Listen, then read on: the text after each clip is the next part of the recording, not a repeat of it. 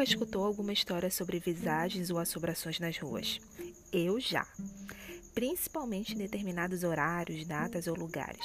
Ainda bem que nada de estranho cruzou meu caminho. Sou Susana Chaves Linhares e esse é o Histórias Soturnas.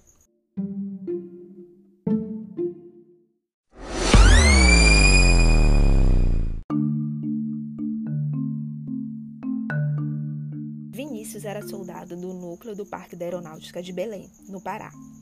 Era um rapaz brincalhão, bem visto por seus colegas e superiores. Também adorava dançar gafieira nos bailes que aconteciam próximo ao trabalho. Muitos colegas o alertavam sobre suas andanças nas madrugadas, que qualquer dia ele veria algum fantasma no caminho. Vinícius não acreditava no sobrenatural e sempre respondia que se encontrasse um fantasma, iria perguntar o que ele queria.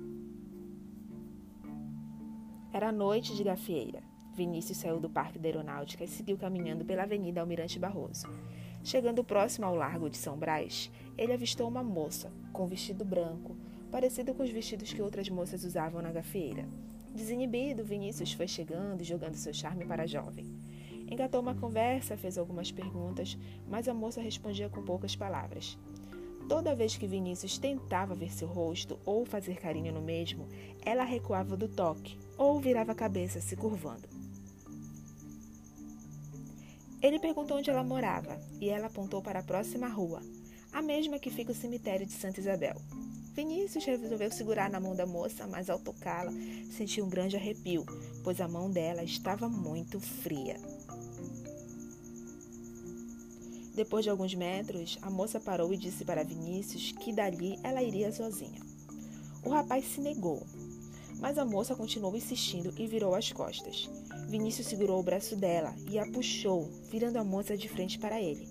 E foi aí que ele viu algo que o deixou paralisado. Olhou para o rosto dela, procurou pelos olhos, nariz, boca, nada encontrou. A moça não tinha rosto. Ela vira as costas e dobra a esquina. Vinícius fica paralisado, em choque. De repente sente uma fagulha de coragem e corre na direção em que a moça sem face seguiu. Ela havia desaparecido. Só então ele olhou à sua volta e viu que estava próximo do cemitério de Santa Isabel.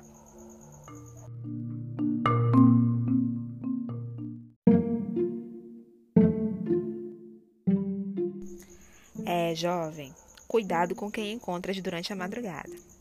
E esse foi mais um episódio do Histórias Soturnas, com a participação dos cachorros da vizinhança. É, faz parte, né? Então, se tu conheces alguma outra lenda, alguma curiosidade, algum relato sobrenatural, quiser mandar sugestões, um feedback, entra lá no, no direct do meu Instagram, escritora Suzana Chaves, e manda lá tua ideia, tua sugestão. Obrigada por escutar até aqui e até a próxima sexta.